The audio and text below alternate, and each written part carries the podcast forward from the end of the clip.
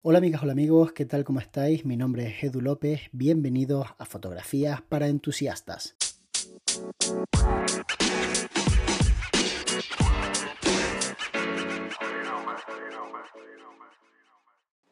Hola Edu, ¿cómo estás? Pues la verdad veo que estás teniendo muy buen éxito con el podcast y la verdad me alegra mucho siendo eh, suscriptor del canal eh, y suscriptor de Patreon. Sé la capacidad que tienes de hacer muy buen contenido y pues nada, mi pregunta es la siguiente.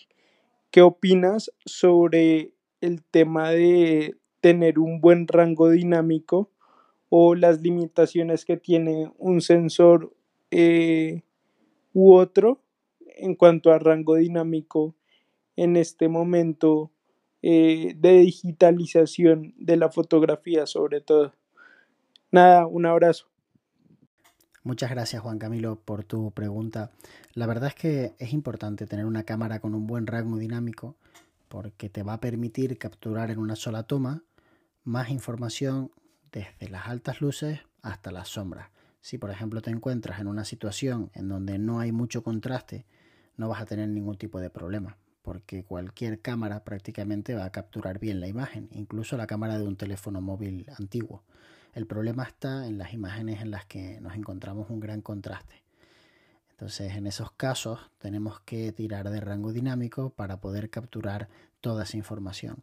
Normalmente las cámaras son más baratas o más caras por una serie de características. Una de ellas, pues el rango dinámico. La otra, la cantidad de ruido que se genera cuando trabajamos con ISOs altos. A menor ruido, más cara suele ser la cámara. A mayor ruido, más barata suele ser la cámara y por supuesto también pues todas las opciones que te brinda a la hora de hacer fotografías y vídeos. Pero para mí como profesional el hecho de que la cámara genere poco ruido y de que tenga un buen rango dinámico y un buen color me parece la parte fundamental. Yo puedo trabajar perfectamente con una cámara que tenga 16 millones de píxeles no veo gran diferencia con una cámara que tenga 40, pero sí veo bastante diferencia entre una cámara que tenga 12 pasos de rango dinámico a otra que tenga 14 o 15. Creo que ahí sí que hay bastante diferencia y además es una diferencia que aprovecho todos los días. Es decir, si yo voy a hacer un reportaje de boda y estoy haciendo una fotografía al aire libre en donde tengo un contraste altísimo, yo sé que después voy a poder coger ese archivo RAW y voy a poder recuperar de las altas luces y levantar las sombras teniendo una imagen final que me da detalle en todo el cuadro. Mientras que si tengo una cámara que está muy limitada, voy a tener un problema y por tanto voy a tener el cielo quemado o las sombras completamente empastadas.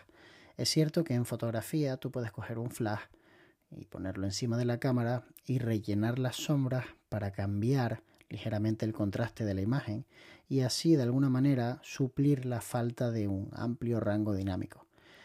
Pero eso en vídeo no se puede hacer, o al menos no se puede hacer de forma tan sencilla como se puede hacer en fotografía. Ojo, en fotografía lo puedes hacer, pero el resultado no va a quedar tampoco natural, porque la fuente de luz es una fuente de luz pequeña que va a generar unas sombras muy marcadas y además no va a llegar a todo el encuadre de la misma manera. Es decir, no es un set de grabación con una ventana gigantesca que reparte la luz de forma súper homogénea, sino que lo que esté más cerca del flash se va a ver más iluminado, lo que esté más lejos se va a ver mucho menos iluminado y por tanto no te va a quedar una fotografía natural. La vas a ver y seguramente tengas detalle en las sombras, pero no te va a quedar una imagen natural.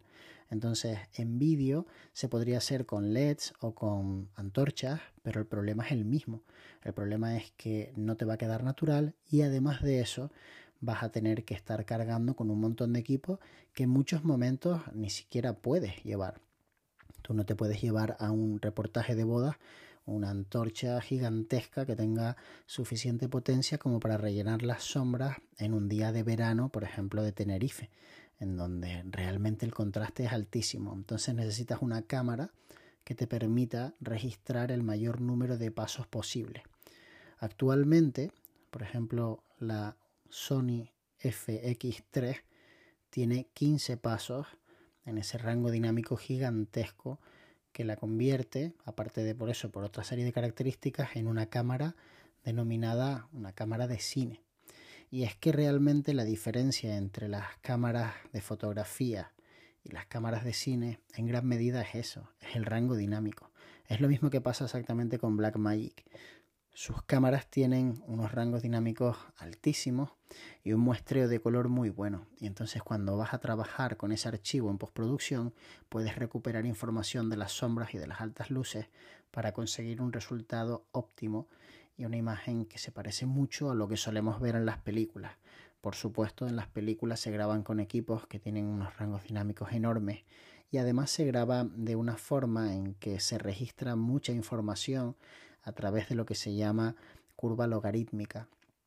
Este tipo de ajustes en las cámaras se utiliza para grabar de una forma muy plana, prácticamente sin contraste y sin saturación, para que después el editor en postproducción ajuste el nivel de negro y el contraste tonal de la imagen y la saturación y pueda incluso trabajar con los colores de una forma en que el archivo con el que está trabajando es mucho más flexible que si fuera directamente un archivo final con su curva y demás. El problema que hay hasta ahora, que ha habido hasta ahora, es que el ISO que te piden las cámaras para trabajar el logarítmico suele ser bastante alto. Y eso es un problema porque si tú quieres trabajar con pequeñas profundidades de campo, es decir, con los fondos muy desenfocados, necesitarás aperturas de diafragma muy amplias. Y en el momento en el que uno abre mucho el diafragma, normalmente la velocidad que te pide la cámara para contrarrestar esa gran apertura es muy alta.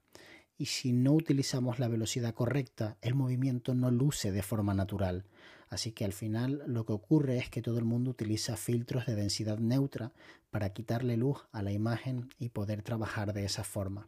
Obviamente si utilizo un ISO alto necesitaré todavía más pasos en ese filtro de densidad neutra y eso complica mucho la operación. Por eso es tan interesante que en el último modelo de Sony, en esta FX3, tengamos un perfil de color como es el Cinetone que me permite trabajar con ISO 100, porque eso hace que sea mucho más sencillo conseguir profundidades de campo pequeñas. Y aunque en el cine no todos los planos, obviamente, tienen profundidades de campo pequeñas, sí que es un recurso muy utilizado en muchísimos tipos de escenas trabajar con los fondos muy desenfocados. Y por tanto es un look que gusta muchísimo y que todo el mundo trata de conseguir ocurre exactamente igual en fotografía, no en todos los tipos, obviamente quienes hacen paisajes o arquitectura no están buscando estas profundidades de campo pequeñas, pero quienes hacen reportajes sociales, retratos e incluso muchas personas que hacen deporte sí que lo buscan porque buscan aislar al sujeto del fondo. En cualquier caso, yo respondiendo a tu pregunta, sí creo que es importante tener un gran rango dinámico y es algo por lo que sí merece la pena pagar un poco más de dinero. Espero que te haya gustado mucho este episodio del podcast. No olvides participar enviándome tu pregunta al email podcast o haciendo clic en el enlace que aparece en la descripción de cada episodio de este podcast diario. Nos vemos muy pronto. De hecho, nos vemos mañana.